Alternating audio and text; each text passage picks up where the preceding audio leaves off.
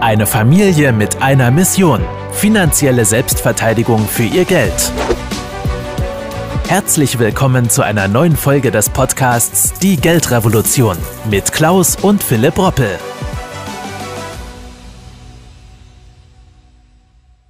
Sind eigentlich Investments jetzt noch in Wohnimmobilien hochriskant oder bieten sie immer noch Chancen? Nun, das wollen wir uns näher anschauen. Die Wohnimmobilienpreise in Deutschland kennen seit Jahren eigentlich nur einen Weg, und zwar steil nach oben. Der Traum von den eigenen vier Wänden wird da für viele, viele Menschen, gerade die nicht so viel Eigenkapital äh, oder Einkommen haben, immer weniger realisierbar. Nicht einmal die Corona-Krise und die damit verbundene Wirtschaftskrise konnte diese Entwicklung dämpfen. Ganz im Gegenteil. Sie beschleunigte sogar die Preisentwicklung für Wohnimmobilien, gerade in den Randgebieten auch von großen Städten von Nord-Süd bis West- und Ostdeutschland. Von Oktober bis Dezember erhöhten sich die Preise durchschnittlich um 12,2 Prozent im Vergleich zum Vorjahreszeitraum. Donnerwetter. Das ist wohlgemerkt der stärkste Preisanstieg bei den Wohnimmobilientransaktionen seit Beginn der Zeitreihe im Jahr 2000. Im Jahresdurchschnitt zogen die Preise für Wohnimmobilien dann insgesamt um satte 11 Prozent an. Mittlerweile liegen die Quadratmeterpreise in den großen und beliebtesten Städten hierzulande bei weit über 5000 Euro im Schnitt. Kein Wunder also, dass laut einer Analyse der Bundesbank die Immobilienpreise in Deutschland um bis zu 40 Prozent, so die Meinung eben, äh, die Analyse der Bundesbank überbewertet sein sollen. Doch dieser Gesamtentwicklung stehen angesichts einiger signifikanter Veränderungen in den kommenden Monaten und Jahren viele Fragezeichen, aber auch hervorragende Chancen meiner Meinung nach gegenüber, auf die ich jetzt jeweils natürlich hier gerne noch ein bisschen näher eingehen möchte. Das ist natürlich meine persönliche Meinung, aber vielleicht schließen sich diese auch an.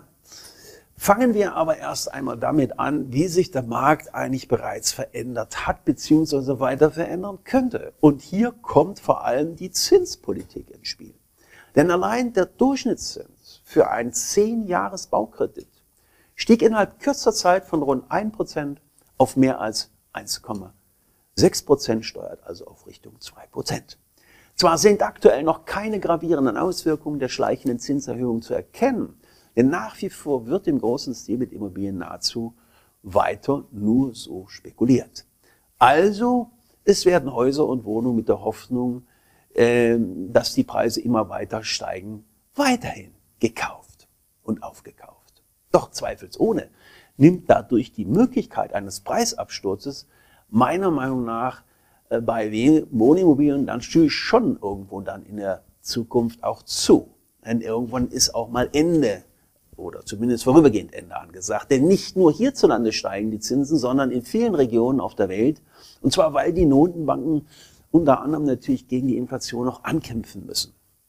Und diese Entwicklung verteuert aber nicht nur die Kredite, sondern könnte auch bestehende Kredite durch entsprechende Anschlussfinanzierung dann schon mal ja, ins Wanken bringen und könnte so am Ende des Tages auch den einen oder anderen Kreditannehmer der zu wenig Eigenkapital eingebracht hat, ins Verzug bringen oder in Schwierigkeiten bringen. Und in der Folge könnten dann auch Banken Probleme bekommen, weil Eigentümer entsprechend nicht mehr ihre Kredite zurückzahlen können.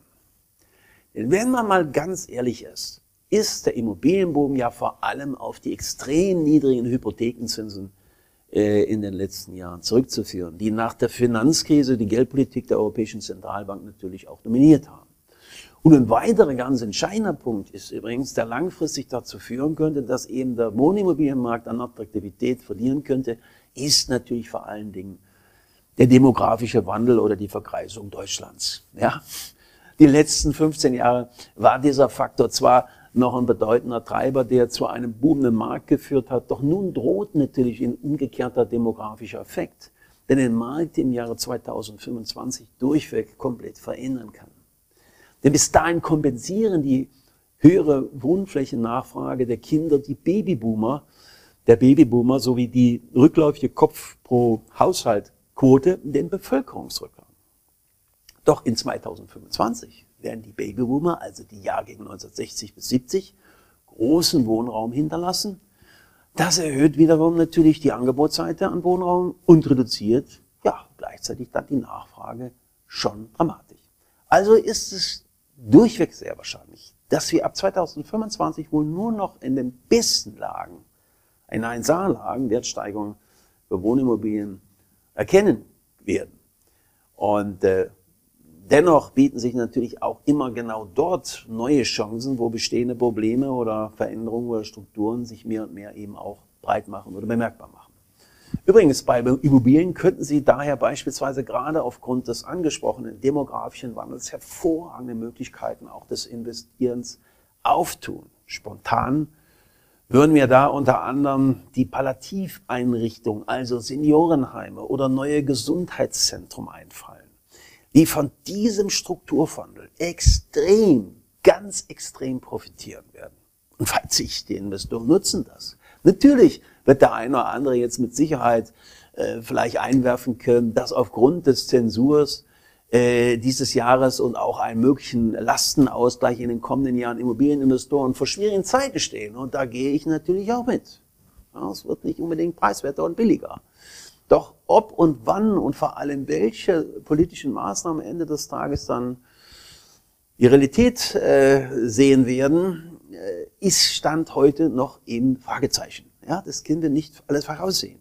Es könnte ja auch ein Goldverbot, ein Verbot von Kryptowährungen oder eine drastische Erhöhung der Abgeltungssteuer diskutiert bzw. umgesetzt werden. Also wenn wir das alles in die Waagschale werfen, dann bräuchte man ja gar nicht mehr investieren. Nur das wäre natürlich dumm. Und ich persönlich bin bekanntermaßen immer auch ein Freund davon, seinen Vermögensaufbau und vor allem natürlich auch den damit verbundenen Vermögensschutz auf mehreren Standbeinen aufzustellen. Und da gehören nun mal Immobilien genauso durchweg auch mit dazu wie die Börse. Ja, also echte Werte, Sachwerte, die man nicht wie Papiergeld einfach beliebig drucken kann. Das muss man natürlich nicht in eine überteuerte Eigentumswohnung oder eine Doppelhaushälfte in der Münchner Vorstadt gerade investiert äh, sein. Äh, das sollte jedem auch bewusst sein.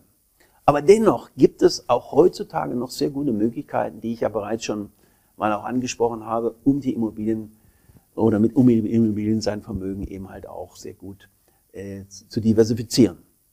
Und der wachsende Bedarf eben gerade in der Betreuung und Pflege älterer Menschen ist eine der größten Herausforderungen unserer Gesellschaft und damit verbunden natürlich auch eine sehr, sehr lukrative Chance für Kapitalanleger.